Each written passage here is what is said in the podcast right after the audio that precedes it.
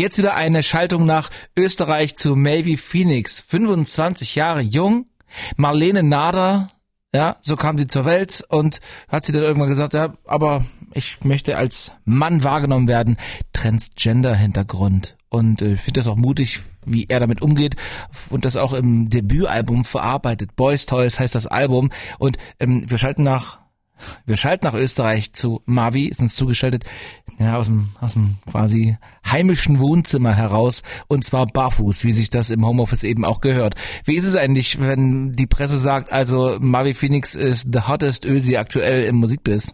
Ähm, es fühlt sich gut an, es fühlt sich irgendwie auch falsch an. also ich würde das gar nicht so unterschreiben, vielleicht, also ich würde es schon unterschreiben, weil es war ja auch im Pressetext so, aber ich würde das, glaube ich, gar nicht selbst von mir sagen. Es ist auch ein bisschen Druck dabei so, aber andererseits, keine Ahnung, ich mache einfach, was mich bockt. Habe ich mir schon gedacht, dass so eine Antwort kommt. So, ein Monat ist es schon da, dein Debütalbum. Was ist denn so das kleine Fazit? Trotz Corona-Lage hat sich's gelohnt, es rauszubringen? Ja, ich habe das Gefühl, dass äh, so die Bindung mit den Fans extrem stark geworden ist. Es sind noch viele neue Leute dazugekommen. Natürlich könnte es immer mehr sein, aber ich bin extrem zufrieden. Also die Leute haben das gefeiert, die haben das gehört, die haben mir geschrieben. Äh, ich habe so viel mit Leuten interagiert, mit Fans interagiert wie noch nie in meinem ganzen Leben. Äh, also für mich war es sehr gut. Also ich habe auch keinen Vergleich, war das erste Album, aber es war sehr, sehr gut. Wir hören gleich mal rein mit dem Albumcheck Boys Toys. Da lernen wir dich in verschiedenen Rollen kennen. Da ist auch mal die Stimme so ein bisschen sehr hoch. Das sollst du eben auch sein. Auf diesem ganzen Album, da lernen wir so verschiedene Seiten von dir kennen. Was ist denn so deine Geschichte dahinter? Für mich persönlich ist, hat, ist das Album halt eine Geschichte. Und zwar habe ich mich letztes Jahr als Transmann geoutet sozusagen ist das Album in der Zeit entstanden, quasi ab dem Outing bis Ende letzten Jahres, also circa 2019 zusammengefasst, wie das für mich war und eben diese Fragen, okay, jetzt irgendwie dazu zu stehen, dass ich äh, mich männlich fühle, mich als Mann sehe. Keine Ahnung, das wird natürlich alles in dem Album bearbeitet, aber ich glaube, die wenigsten können sich genau mit dieser spezifischen Geschichte äh, irgendwie, also können sich darin wiedersehen.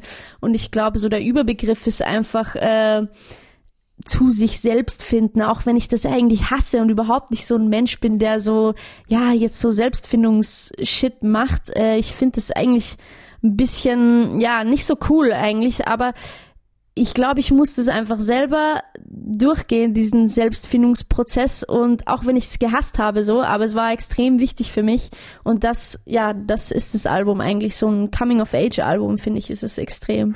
Ich habe verschiedene Marvi Phoenix äh, Charaktere hier rausgehört in dem Song. Und das ist auch im, im kompletten Album so, also verschiedene, auch so Stimmen, nicht nur Autotune, sondern immer mal hochgepitcht, das klingt schon fast, Marvi entschuldige den Ausdruck, aber es klingt schon in meinen Ohren ab und zu mal so ein bisschen schizophren. Weißt du, was ich meine? Ja, ja, ja, voll. Ich weiß extrem, was du meinst. Ich weiß extrem, was du meinst. Und das ist natürlich auch, ey, das kommt davon, dass ich äh, mein ganzes Leben was vorgespielt habe. So, äh, ich habe ja die ganze Zeit geschauspielert und versucht, eine Frau zu sein. Und es war so schwierig, wirklich. Es war richtig hart. Und äh, ich glaube aber, dass ich dadurch auch eben gelernt habe, ja, nicht zu Schauspielern, aber einfach äh, verschiedenste Rollen anzunehmen und äh, ich kann auch extrem gut lügen.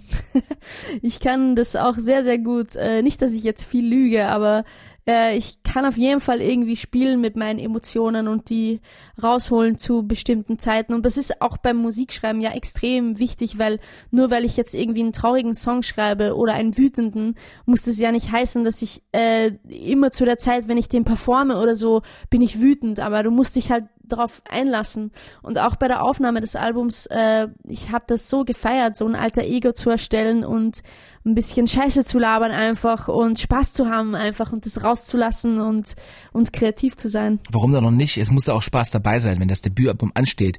Sind wir jetzt eigentlich deiner Meinung nach, Mavi, durch mit diesem Transgender-Thema. Ich finde, jeder weiß, was es ist. Wir alle haben es mitbekommen. Ich habe im Freundeskreis eben auch Transgender an der Uni, äh, Kommilitonen eben auch Transgender-Boy. Äh, sind wir durch damit? Nee, also wird viel, viel, viel drüber gefragt die ganze Zeit. Also das hat mich fast auch ein bisschen gestört äh, bei Interviews bei ein paar, wo es irgendwie gefühlt mehr darum gegangen ist als um das Album an sich und um die Musik.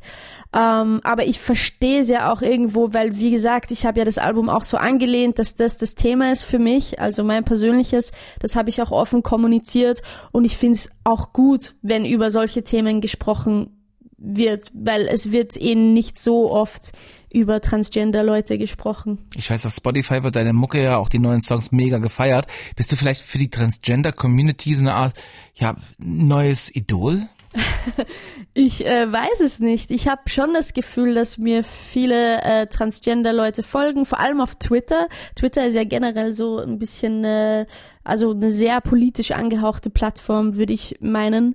Und äh, da habe ich es gemerkt, so bei meinen Tweets, die ich jetzt schon jahrelang raushau und jetzt, wenn da irgendwas ein bisschen mit meinem Transgender-Thema zu tun hat, dann fliegt es voll ab. Und da sind sehr viele Leute, die das nice finden, wenn ich, wenn ich drüber schreibe oder so.